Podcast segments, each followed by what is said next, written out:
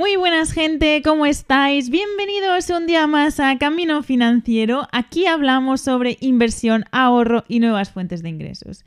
Y en el episodio de hoy vamos a hablar sobre un vídeo que hablábamos eh, recientemente en YouTube, que es sobre el All Weather Portfolio de Ray Dalio o la cartera para cualquier temporal. Y es una estrategia muy interesante y Sebastián os va a explicar ahora por qué. Así es, ahí en el, en el, en el video les contamos de qué va la cartera del All Weather Portfolio de Ray Dalio. Para los que no conozcan a Ray Dalio, es un fund manager de los más famosos del mundo probablemente que está a cargo del Bridgewater Associates, uno de los hedge funds más grandes del planeta. Así que una persona que ya sabe bastante de lo que hace y nos presenta este portafolio que lo hablaba directamente con el señor, uno de tus amigos favoritos, eh, Tony Robbins y en este portafolio la idea era que era un portafolio que cualquier persona podía construir desde su casa y que eh, aguantara cualquier tipo de condiciones del mercado. Es por eso que está compuesto de cinco distintos instrumentos, cosa que todos estos instrumentos se comportan de manera distinta dependiendo de la situación del mercado. Y estos instrumentos son un 30% en acciones, tienen un 40% en bonos de largo plazo, un 15% en bonos intermedios y luego un 15% en commodities que se divide entre commodities variados y el resto en oro. Así que estos son los cinco instrumentos que componen la cartera de Rey Dalio. Y como les decía, era una cartera que su intención principal es que aguante cualquier tipo de situación en el mercado. Así es. a mí lo que más interesante me parece de, esta estrategia de Ray Dalio es que no, no intenta anticipar los acontecimientos del mercado, sino que somos conscientes de que no sabemos lo que va a pasar y se pueden dar como cuatro escenarios en, la economía, ¿no?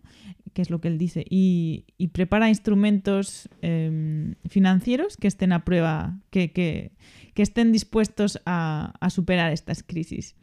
O bueno, o situaciones eh, económicas. Y, y los rendimientos son bastante buenos en este sentido, porque las crisis las supera súper bien, incluso en algunos eh, casos tiene rendimiento positivo, al contrario que el resto del mercado, el resto de instrumentos financieros.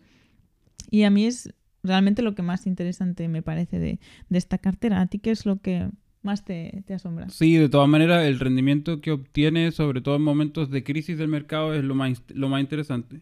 Como mm. lo vimos en el video que les contábamos, las crisis del 2009, de 2008, perdón, y la crisis también del 2000 con las .com, mm. eh, el mercado caía en picada cerca de un 30% y este portafolio lograba mantener en un caso un 7% de crecimiento incluso, y en el otro caso un 1%, un 1.3% de crecimiento. Y eso es probablemente lo más sorprendente. O sea, que vaya casi que en contra del, rendimiento que tiene el mercado es súper, súper sorprendente.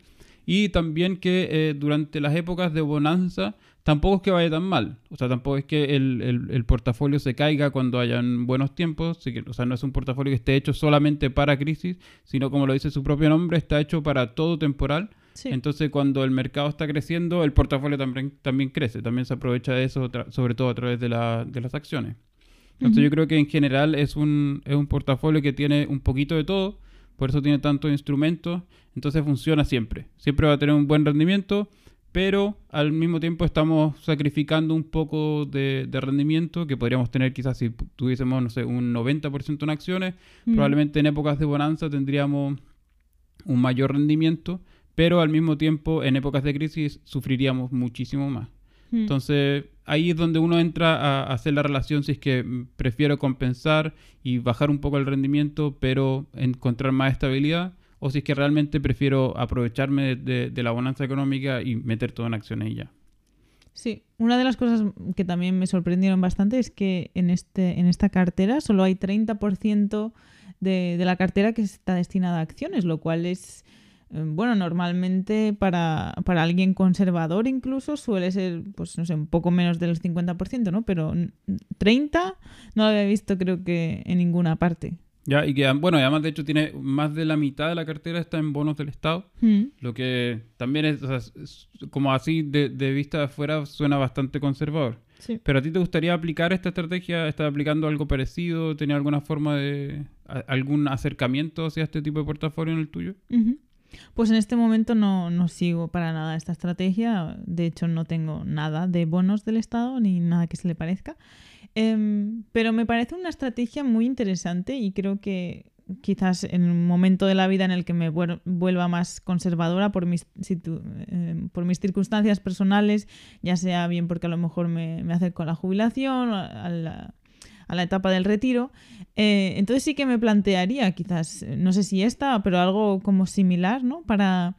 Porque sí que me gustaría tener algo donde quizás no vea que mi cartera está en números rojos cuando yo estoy en el retiro y estoy retirando dinero. No quiero, no, me gustaría ver eso. Y querría, pues, obviamente, un, un approach, un acercamiento un poco más conservador a, mi cartera. Entonces, me gustaría como ir implementándola, pero ya te digo, pues en un tiempo ya cuando, cuando me vaya acercando a la época de retiro. Sí, bueno, yo, yo creo que estoy en la misma situación. Creo que ahora no estoy dispuesto a sacrificar el rendimiento en pro de tener una cartera más estable, porque, bueno, tengo 30 años, 31. Eh, pero claro, en ese sentido me quedan todavía muchos años para el, para el retiro, entonces si es que por muchas crisis que, que me toquen dentro de los próximos 5 o 10 años, las puedo aguantar y voy a, seguir teniendo años para poder recuperarme. Entonces, en ese sentido, prefiero eh, correr un poco más de riesgo, ganar más dinero, o sea, tener un mejor rendimiento en este, en este momento. Y ya luego, cuando, como decís tú, cuando ya me vaya acercando un poco más hacia la, hacia la época del retiro y cuando ya empieza a necesitar eh, sacar dinero de mi cartera, quizás ahí ya empezar a moverme hacia ese lado. Aun cuando personalmente trataría de aplicar una, una cartera un poco más simplificada, me parece que todos los instrumentos que tiene es un poco, poco engorroso. Sobre todo porque tiene oro, tiene otros commodities también. Entonces creo que la trataría de hacer un poquito más simplificada. Pero, pero me parece de todas maneras una estrategia interesante.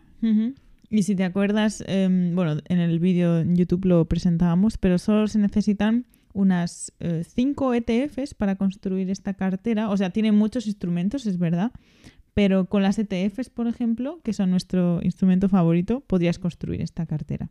Sí, eso, eso, eso también es, probablemente el acercamiento más interesante si es que ustedes están interesados en, en, construir la cartera. De todas maneras, no vayan por el proceso engorroso de elegir acción por acción, instrumento por instrumento, porque les va a tomar la vida, además de que se van a gastar un dineral también en, en comisiones. Así que en ese sentido, de todas maneras, vayan al vídeo, véanlo, porque ahí les recomendamos todas las ETFs que les van a servir para todos los distintos instrumentos que necesitan para este portafolio. Así que probablemente esta sería la forma más fácil y más accesible de construirlo. Exacto. ¿Y para quién crees que sería una buena estrategia entonces? Eh, o sea, tú la aplicarías y yo también cuando nos acerquemos al retiro. Em, ¿hay, algún otro caso que crees que, alguien debería aplicar esta estrategia? O sea, yo creo que la gente, en que, bueno, si es que uno es eh, quizás un poco más conservador, un más temeroso, por decirlo de alguna manera, que no, no quiere ver nunca números rojos y no quiere ver que su cartera esté sufriendo porque se va a poner muy nervioso y no lo va a dejar dormir por las noches. Yo creo que en ese sentido te, conviene tener una, este tipo de carteras que son más estables, donde quizás no voy a ver un crecimiento explosivo, pero al mismo tiempo tampoco voy a ver grandes caídas. Entonces, en ese sentido, si soy un poco más conservador, si soy un poco más temeroso del mercado, eh, yo tendería a usar este tipo de estrategias, también como lo decías tú, de la gente que ya esté más cercana al retiro. Y quizás probablemente si es que alguno de los que nos está escuchando es multimillonario, también le recomendaría esta estrategia para que no corra demasiado peligro sus multimillones. Multimillonariedad. Mm. sí, yo también creo que es, es, importante porque si ya tengo mucho dinero, a lo mejor no estoy muy interesada en hacer mucho más dinero, pero sí que me interesa que ese dinero no, no se venga a menos, ¿no? De, que, de conservarlo, que supere la inflación, de que esté todo, que siga así y, y que, que, aumente conforme el nivel de vida, ¿no? De que no pierda poder adquisitivo, pero mantener el, el, lo que tengo. Entonces sí que sería sería una buena estrategia. Antes que a lo mejor ponerlo en el SP500 y ver una burbuja de no sé qué cosa mm. y ver de repente que vale la mitad todo. Igual me da un patatús. Entonces... Así que bueno, si alguno de ustedes es millonario, vamos a abrirnos una cuenta de Patreon para que nos hagan alguna donación por si acaso. Exacto. Considerarlo.